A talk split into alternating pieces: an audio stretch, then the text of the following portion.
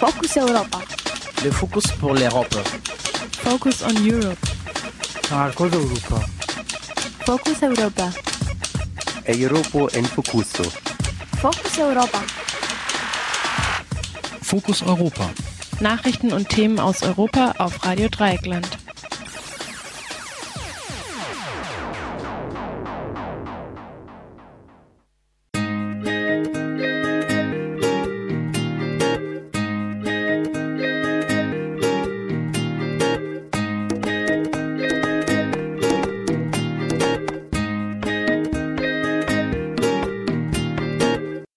Herzlich willkommen beim Fokus Europa Magazin von Radio Dreieckland, dem aktuellen Magazin rund um den Schwerpunkt Europa. Heute am Mikrofon und verantwortlich für die Sendung ist Jan. In unserem ersten Beitrag geht es um Abrüstung. Tobias Pflüger von der Linken ist im Vorstand der Informationsstelle Militarisierung und hat sich gestern Abend zusammen mit Politikern der CDU, FDP, SPD den Grünen und Piraten bei einer Podiumsdiskussion im Goethe-Institut Freiburg dem Thema Rüstungspolitik in Deutschland gewidmet. Radio Dreieckland sprach in Gestalt meiner Kollegin Maike über die aktuelle EU-Initiative zur Förderung des Sicherheits- und Verteidigungssektors. Im zweiten Beitrag heißt es We Love Rosia Montana mit einem Tandem von Kopenhagen nach Rumänien das Projekt Love Rosia Montana von Luisa und Ticha will die europäische Öffentlichkeit darüber informieren, was in Rosia Montana tatsächlich passiert. Durch ihre Fahrradtour von Kopenhagen über Berlin, Prag, Wien und Budapest nach Rosia Montana wollen sie Aktivistinnen vernetzen und somit den Widerstand gegen den Goldminentagerbau stärken.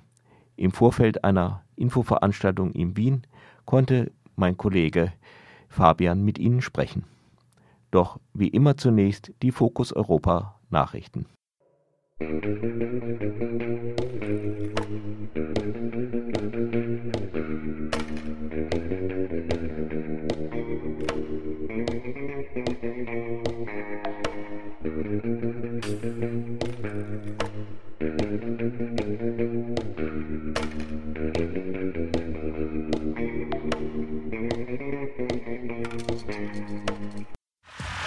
Focus Europa. Nachrichten aus Europa auf Radio Dreieckland. Herzlich willkommen zu den Fokus Europa Nachrichten vom heutigen 24. Juli 2013. DemonstrantInnen blockieren Parlament in Bulgarien. Die seit Wochen andauernden Proteste in Bulgarien haben gestern mit einer Parlamentsbelagerung ihren Höhepunkt erreicht. Demonstrierende errichteten Barrikaden vor dem Parlamentsgebäude und versuchten die Abgeordneten zunächst daran zu hindern, das Gebäude zu betreten. Obwohl die Sitzung mit einiger Verzögerung beginnen konnte, harrten die Protestierenden vor dem Parlament aus und skandierten Wir sind viele, wir sind stark. Außerdem sangen sie wiederholt die bulgarische Nationalhymne, wie Aufnahmen auf YouTube belegen.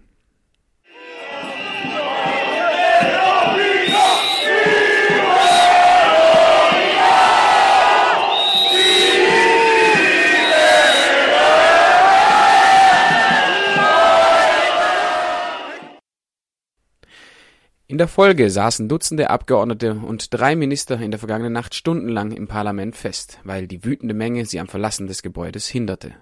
Erst nach einer massiven Aufstockung der Bereitschaftspolizei konnte ein Korridor in die Menge geprügelt werden, über den die Politiker evakuiert wurden. Die Proteste entzündeten sich aufgrund der Ernennung eines fragwürdigen Medienmagnaten zum Geheimdienstchef. Mittlerweile richtet sich die Protest aber auch allgemein gegen Politikfilz in Bulgarien. Für den heutigen Mittwoch wurde die Parlamentssitzung abgesagt. Bürgermeister befordert Roma-Debatte in Frankreich. Der Bürgermeister von Cholet an der Atlantikküste hat am Sonntag bei einem Besuch eines Roma-Stellplatzes bedauert, dass Hitler nicht viel genug Roma umgebracht hätte. Ein anwesender Journalist hatte diesen Kommentar aufgenommen und veröffentlicht.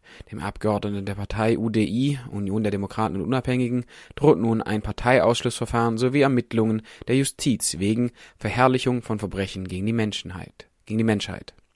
Seit 13 Jahren ist es eigentlich Pflicht für Gemeinden über 5000 EinwohnerInnen einen Stellplatz für sogenannte Gens de Voyage einzurichten. Allerdings erfüllen nur 52 Prozent der Gemeinden bisher diese Auflage.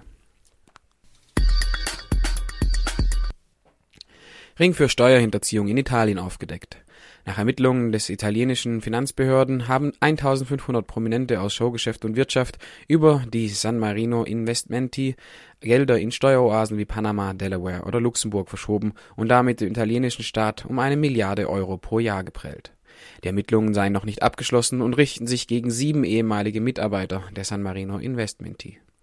Der Mittelmeeranrainer kämpft seit Jahren mit hoher Steuerflucht. Schätzungen zufolge gehen dem italienischen Fiskus jährlich 120 Milliarden Euro an Einnahmen dadurch verloren. Regierungsumbildung in Portugal. Portugals Ministerpräsident Pedro Passos Coelho versucht mit neu geschaffenen Posten seine Regierung zu retten. Der bisherige Außenminister Portas darf sich künftig Vize-Regierungschef nennen und ist dann für die künftige Wirtschaftspolitik verantwortlich. Dadurch erhält der kleinere Koalitionspartner CDS mehr Gewicht in der Regierung und soll bei der Stange gehalten werden. Der Parteichef der Sozialdemokraten PSD, Rui Machet, rückt auf den vakanten Posten des Außenministers und einer seiner Parteikollegen wird Umweltminister. Diese Umbildung soll am heutigen Mittwoch vereidigt werden. Türkischer Ministerpräsident vergleicht Demonstranten mit Nagetieren. In einer Rede vor Kleinunternehmern hat der türkische Ministerpräsident Tayyip Erdogan die Teilnehmer der zahlreichen Proteste gegen seine Regierung mit schädlichen Nagetieren verglichen. Der Gedankengang Erdogans ist dabei in etwa der folgende. Die Unruhen schaden der Wirtschaft und also versuchen die Demonstranten seine Regierung zu stürzen, indem sie die Wirtschaft der Türkei ruinieren. Und nun die Wertung des Ministerpräsidenten. Zwischen denjenigen, die ihre Probleme mit der Regierung lösen wollen, indem sie die Wirtschaft der Türkei ruinieren und schädlichen Nagetieren, die Löcher in den Boden eines Schiffes machen, in dem 76 Millionen Menschen sitzen, gibt es keinen Unterschied. Bei dem Vergleich bleibt es aber nicht. Erdogan spricht seinen Gegnern auch menschliche Gefühle ab, die er mit dem Nationalgefühl gleich in eine Reihe stellt. Gerçek anlamda insani bir duygu var mı? Haben Sie wirklich ein menschliches Empfinden? Haben Sie ein Gefühl als Landsleute? Können Sie wirklich ein Nationalgefühl, eine Vaterlandsliebe besitzen? Können wir denjenigen, die mit Molotow-Cocktails in den Händen angreifen, die mit gewalttätigen Demonstrationen angreifen, als Menschen ansehen? Fusion von O2 und E Plus geplant. Der spanische Mobilfunkanbieter O2 will den niederländischen Konkurrenten E Plus übernehmen und damit den größten Mobilfunkanbieter auf dem deutschen Markt etablieren. Dadurch würde sich die Anzahl der Mobilfunknetzbetreiber in Deutschland von vier auf drei reduzieren. Auch die britische Vodafone und die Deutsche Telekom könnten von der Fusion profitieren, weil dadurch weniger Konkurrenz am Markt bestehen würde und die Preise sich auf dem aktuellen Niveau stabilisieren würden. Der Fusion muss aber zunächst noch die EU-Kommission und die Deutsche Monopolkommission zustimmen. Europaweit geht der Trend hin zu immer weniger Netzbetreibern und mehr Oligopolen. Die nächste Bankrotterklärung der neoliberalen Marktverehrer. Und das war's mit den Fokus Europa Nachrichten von heutigen Mittwoch, den 24. Juli.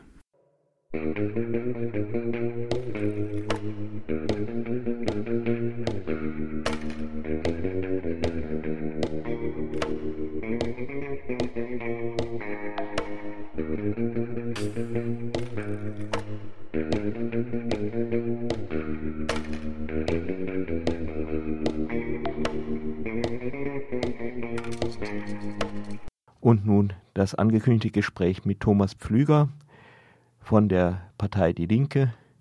Thomas Pflüger ist auch Vorstand der Informationsstelle Militarisierung.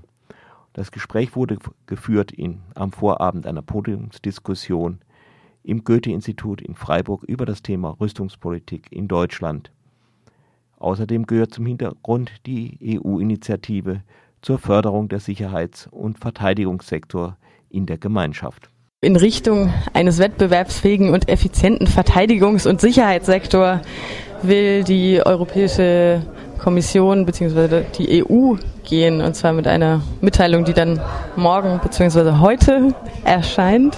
Das Interessante ist, dass es im Wirtschaftsausschuss diskutiert wird. Also es geht um Jobs und Wachstum, Technologie und Innovation. Wir haben es gerade in der Diskussion gehört mit den anderen Parteipolitikern, dass es angeblich Gefahren gibt, in der sich Europa oder Deutschland befindet. Du meinst, das sei alles Hysterie. Was ist diese Sicherheit, die hier immer hochgehalten wird? Also ich finde zum einen gerade diese ähm, Initiative der EU-Kommission sehr spannend, weil es tatsächlich so ist, dass sie rein ökonomisch erklären, warum eine weitere Förderung der ähm, Rüstungsindustrien im Bereich der Europäischen Union angeblich notwendig sei. Das ist ja auch meine Erfahrung gewesen im Europäischen Parlament, dass sehr häufig die Grundannahme gar nicht in Frage gestellt wird. Die Grundannahme heißt, wir müssen die Europäische Union zu einem militärischen Akteur machen. Und dieser militärische Akteur muss möglichst effizient sein. Und die Hauptfrage, die die sich immer gestellt haben, und das ist offensichtlich hier auch so, ist, wie kriegt man möglichst effizient eine militarisierte Europäische Union hin? Und die Grundfrage, ähm, nämlich warum überhaupt oder wovor glauben die sich eigentlich schützen zu müssen, wird überhaupt nicht beantwortet. Und die Antwort, die ich damals auch immer gekriegt habe und die auch hier im Grunde genommen suggeriert wird, ist, es gibt eine große Terrorgefahr und diese Terrorgefahr, die bedarf es, dass man darauf militärisch reagiert. Die spannende Frage ist, wo gibt es diese angebliche Terrorgefahr? Weil wenn ich versuche, das zu analysieren, komme ich häufig zum Schluss, dass eigentlich weltweit das Agieren auch der Europäischen Union immer mehr auch als Bedrohung empfunden wird. Und ähm, dass es sehr selten eigentlich so ist, dass Vertreter aus dem Bereich der Europäischen Union schlüssig erklären können, da gibt es die Bedrohung, deshalb muss man darauf militärisch agieren, sondern das ist quasi so eine Grundvoraussetzung, die formuliert wird, die sehr problematisch ist. Ähm, was ich spannend finde an dieser Initiative der Kommission ist, dass sie tatsächlich auch mal konkrete Zahlen benennt im Bereich der europäischen Rüstungsindustrie. Sollen 400.000 Leute beschäftigt sein und ungefähr 90, also 90 Milliarden Euro im Jahr 2010 erwirtschaftet haben. Was ich interessant finde ähm, als Zahlen, weil wir eigentlich schon immer wieder mal probiert haben, das rauszukriegen. Also ich würde grundsätzlich diese Gefahrenanalyse anzweifeln. Es hat sehr viel mit einer Eigenlegitimation eines militärisch-industriellen Komplexes zu tun. Rüstungsindustrie, Militär braucht Legitimation, um auch quasi von der Bevölkerung als legitim empfunden zu werden. Und effektiv ist es so, dass eine reale Terrorgefahr, die diese Dimension von Militär- und Rüstungsausgaben rechtfertigen würde, in keinster Weise vorhanden ist. Und ja zusätzlich noch die Frage ist, die für mich klar beantwortet ist, ist Militär oder Rüstung die richtige Antwort? Sollte es tatsächlich Terrorgefahr geben? Ich bezweifle das, weil nämlich genau das wiederum das Gleiche ist, nämlich Terror für die Menschen, die das erleben. Sprich, man reagiert im Grunde genommen auf eine angebliche Gefahr mit Mitteln, die sehr ähnlich dem sind, was man angeblich bekämpfen will. Im Grunde genommen macht sich quasi der Westen Stück für Stück quasi zu so einem Gesamtterroristen. Ich weiß, wenn ich sowas sage, dann werde ich nicht nur beschimpft wie heute Abend, aber ich empfinde das hier als eine typische Begründung, rein ökonomisch, warum man denn angeblich so eine starke Rüstungsindustrie braucht, die im Grunde genommen sehr schnell in sich zusammenfällt. Es ist eigentlich relativ klar, es geht um wirtschaftliche Interessen, es geht darum, die militärisch auch durchzusetzen und äh, das macht man dann eben mit auch militärischen Strukturen im Bereich der Europäischen Union. Und ähm, auch da ist interessant, dass das ja relativ umfangreich befürwortet wird von äh, den anderen, die da auf dem Podium saßen. Und so eine grundsätzliche Kritik, die, wie Sie die Friedensbewegung, Antikriegsbewegung oder ich da formuliert haben, ist im Grunde genommen für die in keinster Weise nachvollziehbar. Das zeigt aber auch so dieses völlige Tunneldenken in diesem Bereich. Terror als selbsterfüllende Prophezeiung in gewisser Weise. Wir hatten es in der Diskussion angesprochen. Es gibt jetzt deutsche Polizeibeamte, die in sogenannten Ländern des Südens Polizisten ausbilden. Blauhelmsoldaten gehen in Krisenregionen. EU oder NATO spielt Weltpolizei, hieß es. Inwieweit kann man das einfach als äh, Neokolonialismus abstempeln? Im Kern ist das Neokolonialismus, weil im Grunde genommen westliche Staaten und Institutionen ihre Interessen mit politischen, militärischen, polizeilichen und zivilen Mitteln durchsetzen. Und es gibt eine ganze Reihe von sogenannten Instrumenten der Europäischen Union, wie zum Beispiel die Nachbarschaftspolitik, die reden sehr viel von Menschenrechte und so. Aber de facto ist es eine Durchsetzung von Interessen dieser westlichen Staaten und auch vor allem natürlich ökonomischen Interessen. Im Grunde genommen sind die Verträge der Europäischen Union sehr ehrlich. Das Zentrale in den Verträgen ist der Binnenmarkt, also die innere wirtschaftliche Entwicklung. Und das Zentrale ist nicht ähm, dass zum Beispiel, was weiß ich, eine gute soziale Entwicklung läuft oder sowas. Es gibt äh, eine Festschreibung auf Binnenmarkt, aber es gibt keine Festschreibung, dass soziale Mindeststandards eingehalten werden müssen. Und genau das sieht man ja im Moment auch bei diesen ganzen Sparpaketen. Das spielt überhaupt keine Rolle, wie da gegenüber Griechenland, Spanien und so weiter vorgegangen wird sondern es geht im Grunde genommen darum, den Binnenmarkt, also die innerwirtschaftliche Entwicklung innerhalb der EU abzusichern. Und dazu spart man die Gesellschaften im Süden der Europäischen Union kaputt. Du hattest vorhin auch mal fallen lassen, es gäbe Auslandseinsätze im Rahmen der EU. Was sind das für Einsätze? Es gibt inzwischen, glaube ich, 29 EU-Einsätze, die polizeilich, militärisch, zivil häufig gemischt sind. Ich will mal ein Beispiel nennen. Im Kongo gab es einen Einsatz oder im Tschad gab es einen Einsatz, ein reiner Militäreinsatz im Tschad. Im Kongo zum Beispiel ist es so gewesen, dass Polizisten und Militärs vor Ort ausgebildet wurden durch die EU. Guinea-Bissau gab es einen solchen Einsatz. In Mali ist die Europäische Union beteiligt, was ein reiner Kampfeinsatz ist.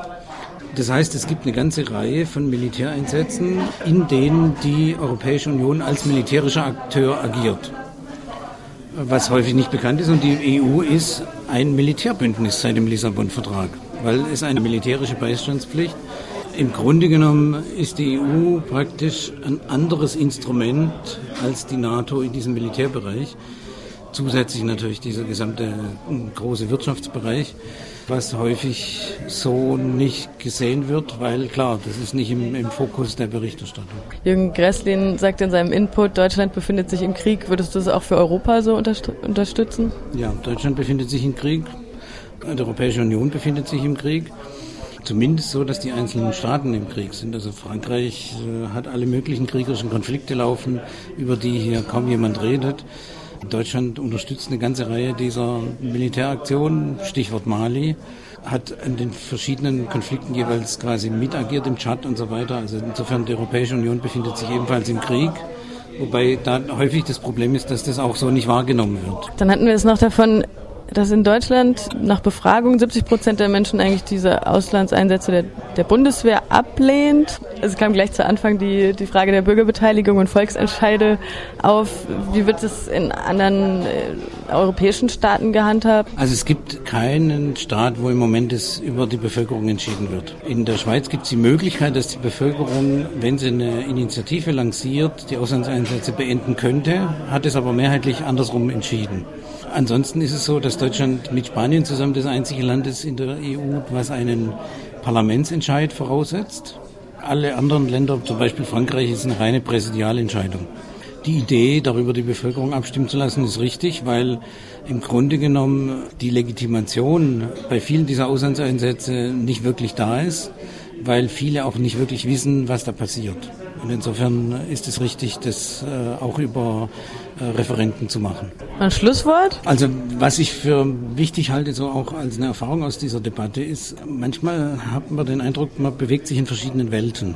Also der CDU-Vertreter, aber auch Gernot Eller bewegen.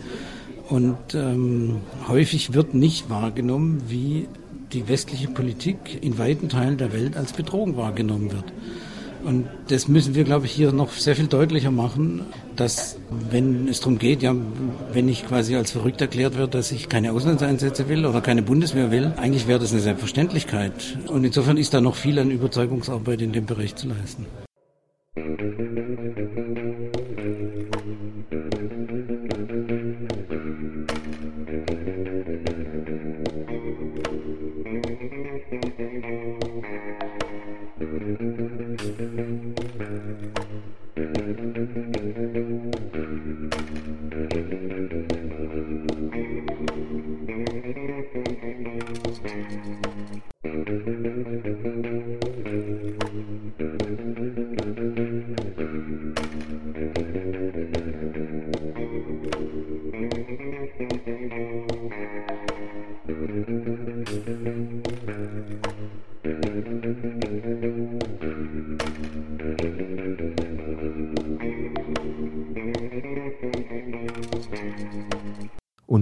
Gespräch über den Goldabbau in Rossia Montana, einer Region in Rumänien. Ich spreche jetzt mit Luisa Hoppe von der Kampagne We Love Rogia Montana. Äh, ihr seid zu zweit unterwegs auf einem Tandem von Kopenhagen bis Rogia Montana. Kannst du unseren Zuhörerinnen hier in Freiburg oder in der Bundesrepublik im deutschsprachigen Raum in ein paar Sätzen erklären, worum es bei dem Projekt Rogia Montana eigentlich geht und dann später zu eurem äh, zu eurer Tour kommen? Es befindet sich in Rogia Montana, einer Gegend in Transsilvanien, befindet sich Europas größtes Golddeposit und das möchte natürlich aus den Bergen geholt werden durch eine kanadische äh, Firma, weil es bis zu 1600 Tonnen Gold und noch wesentlich mehr Silber gibt, welches natürlich sehr, sehr viel wert ist. So, ganz einfach erstmal dazu. Und die Rumänen haben eine Opposition gebildet, weil es soziale, kulturelle, ökonomische, aber auch kulturelle Gründe gibt, soziale Gründe, um gegen das Projekt zu kämpfen. Es muss ein Dorf umgesiedelt werden. Es werden ganz viele alte, wirklich sehr, sehr kulturell, historisch wichtige Relikte zerstört, weil bereits Römer in den Galerien Gold abgebaut haben und so weiter. Das heißt, es ist zu einem sehr, sehr kontrovers diskutierten Thema in ganz Rumänien und im Prinzip auch in der ganzen Ressourcenpolitik der Europäischen Union geworden. Kannst du doch mal erklären, also Rochia Montagna ist ja ein Ort mit sehr viel Bergarbeitertradition auch schon. Was ist jetzt neu an diesem Plan, Gold abzubauen? Genau, also das Dorf an sich hat sich de facto auch erst gegründet, weil es dort so viel Gold gibt und die Menschen sich angesiedelt haben. Das heißt, es ist ganz klar eine Minenarbeitszone, aber das Projekt, was die ähm, Rocha Montana Gold Corporation, welche zu 80 Prozent aus einer kanadischen Firma besteht, ähm, was die vorhaben, beinhaltet das Gift Cyanid. Das heißt, sie wollen wesentlich effektiver, aber auch wesentlich radikaler und umweltschädlicher an das Ganze herangehen. Und dieses Cyanid müsste im Nachhinein auch gelagert werden. Das heißt, das ganze Dorf und die ganze Region, die Rocha Montana jetzt ist, würde ein großer Cyanidsee sein im Nachgang in der Größe von 454 Fußballfeldern. Und ja, das ganze Projekt läuft bereits ähm, nach 20 Jahren aus. Dann ist auch die Gold Corporation für die Versicherung nicht mehr zuständig und der rumänische Staat sitzt auf einem Haufen Cyanid. Und das ist sehr gefährlich. Es kann das Grundwasser verseuchen, wenn was passiert und so weiter. Okay, und gegen dieses Projekt richtet ihr euch, also ihr bist du, Luisa Hoppe und Tika Dari, ein ähm, rumänischer Genosse, der mit dir unterwegs ist. Ihr habt das Projekt We Love Rochia Montana und, äh, gegründet. Was beinhaltet das? Was habt ihr vor? Also wir sind ähm, seit zwei Wochen bereits unterwegs und geplant ist das ganze Projekt schon ähm, seit acht Monaten. Und zwar fahren wir mit einem Tandem durch Europa und machen so weiträumig wie möglich auf das Projekt aufmerksam. Da ich, gerade weil ich aus Deutschland komme, festgestellt habe, ich habe eine Weile in Rumänien gelebt und ich kannte mich selber nicht damit aus. Niemand weiß eigentlich wirklich viel darüber. Und ich bin der Meinung, seitdem ich ähm, Einblick in die Kampagne habe, dass es wirklich Hilfe von außen benötigt, um dieses große Projekt zu stoppen. Das heißt, was wir machen, ist, wir fahren rum ähm, und haben verschiedene Organisationen angeschrieben und Events mit ihnen organisiert. Das heißt, wir haben in den großen Städten vorrangig das Ziel, uns zu vernetzen mit Umweltorganisationen oder mit äh, Asylrumänen und so weiter und einfach darüber zu diskutieren und so viele verschiedene Ansätze, Ideen und so weiter wie möglich zusammenzuführen ähm, und diese dann gesammelt mit nach Rocha Montana zu bringen. Man könnte jetzt fast so sagen, von der Kilometeranzahl seid ihr jetzt ein bisschen in der Halbzeit. Kopenhagen, Leipzig, Prag, jetzt seid ihr gerade in Wien, habt ihr heute eine Veranstaltung. Ähm, wie würdest du jetzt so die, so in der Halbzeit ein, ja, ein Resümee ziehen, wenn man jetzt so ein Halbzeitresümee äh, ziehen wollen würde? Also wie ist das Feedback von den Leuten, mit denen ihr sprecht? Sind, ist ein Interesse da? Wie sieht's aus? Das ist eine sehr spannende Frage, weil dadurch, dass wir halt wirklich so viel unterwegs sind, ähm, ist einfach gar nicht so viel Zeit für generelles Feedback. Aber, also für uns selber. Ähm, aber ich bin auf jeden Fall sehr, sehr, sehr zufrieden. Eigentlich ist ähm, das Feedback bei den Events direkt noch wesentlich emotionaler und intensiver, als ich mir das vorgestellt hätte. Das heißt, wir bekommen im Nachgang Mails, dass es sehr inspirierend war und dass Rumänien jetzt auf einmal, die wieder, also die mittlerweile in Deutschland leben, wieder nach Rumänien gehen und ähm, sich das alles nochmal zu Herzen genommen haben und verstanden haben, dass es ein Grund ist, wirklich ähm, sich zu engagieren und aktiv zu werden.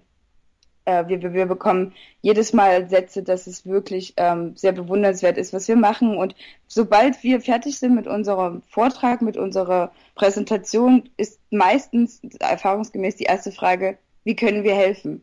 Und das ist der ganze Sinn und Zweck der Sache. Also es funktioniert genauso, wie wir uns das gedacht haben und sogar noch besser, würde ich sagen, weil wir viele Fremde erreichen, indem wir mit diesem vier Meter langen Tandem fahren, wo überall Stub Gold Mining draufgeschrieben ist und wir laute Musik aus Rumänien anhaben.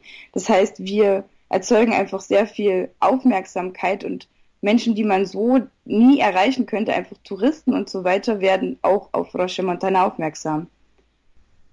Ähm, ihr habt jetzt heute eine Veranstaltung im Werk in der Spittelauer Ländle 12 in Wien. Um 16 Uhr geht's los. Da gibt's politisches Kabarett, danach ein Dokumentarfilm, die Präsentation eures Projekts, danach eine Diskussion, auch wo auch Leute von der äh, Montana Kampagne aus Rumänien da sind und danach Musik. Ist das so das Standardprogramm oder ist das schon ein bisschen dicker heute in Wien? Das ist auf jeden Fall ausgebaut. Also was wir bisher hatten, ähm, beinhaltete die Dokumentation eine Präsentation unsererseits und ähm, eine relativ meistens ausartend lange Diskussion. Heute kommt halt noch dieses politische Kabarettteam direkt aus Cluj zu uns gestoßen, welche uns dann bei der Diskussion ähm, unterstützen werden und die Afterparty hatten wir so in der Form auch nur selten. Das heißt, es ist wirklich ein ausgebauter Abend. Und ähm, das erfreut mich sehr, macht mich aber auch ein bisschen ängstlich, weil das für viele Menschen heißen würde, fünf Stunden zu bleiben. Und ich hoffe wirklich, dass an einem heißen Tag wie heute ähm, das Interesse am rumänischen Goldbau und der Zivilgesellschaft vor Ort doch groß genug ist, dass es sich ja ein schöner Abend ergibt. Vielleicht ein kurzer weiterer Ausblick auf die nächsten rund 1000 Kilometer, wenn ich das mal so schätzen kann, ähm, nach Rochia Montana. Gibt es da noch so ein Highlight, wo du dich besonders drauf freust, irgendwie eine Veranstaltung, die auch schon geplant und angekündigt ist? Ähm, ich freue mich immer auf alles, weil bisher jedes Event sehr, sehr unterschiedlich war. Bratislava wollten wir schon fast canceln, weil wir kaum Kontakte gefunden haben. Und da hat sich jetzt spontan was sehr, sehr Interessantes ergeben. Da freue ich mich drauf, ähm, weil flexible Veranstaltungen und, und kurzfristig geplante auch meistens sehr intensiv im Endeffekt waren. Und ich freue mich auf Budapest sehr, weil es in Rumänien noch immer ziemlich krasse ethnische Spannungen zwischen Rumänen und Ungarn gibt. Doch dadurch, dass sie jetzt davon auch betroffen werden, wenn das Cyanid in die Flüsse gelänge, steht auf einmal die rumänische äh, Zivilgesellschaft an der Seite der ja, ungarischen Bevölkerung. Und das finde ich sehr, sehr spannend. Und danach geht's nach Rumänien. Da freue ich mich natürlich am allermeisten drauf, meine ganzen Freunde wiederzusehen und überhaupt mit der Kampagne in Kontakt zu treten, wirklich face to face und nicht über Facebook.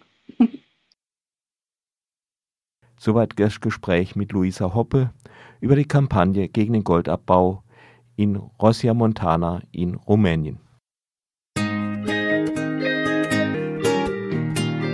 Damit nähern wir uns bereits dem Ende des Fokus Europa Magazins von Radio Dreieckland vom Mittwoch, den 24. Juli 2013.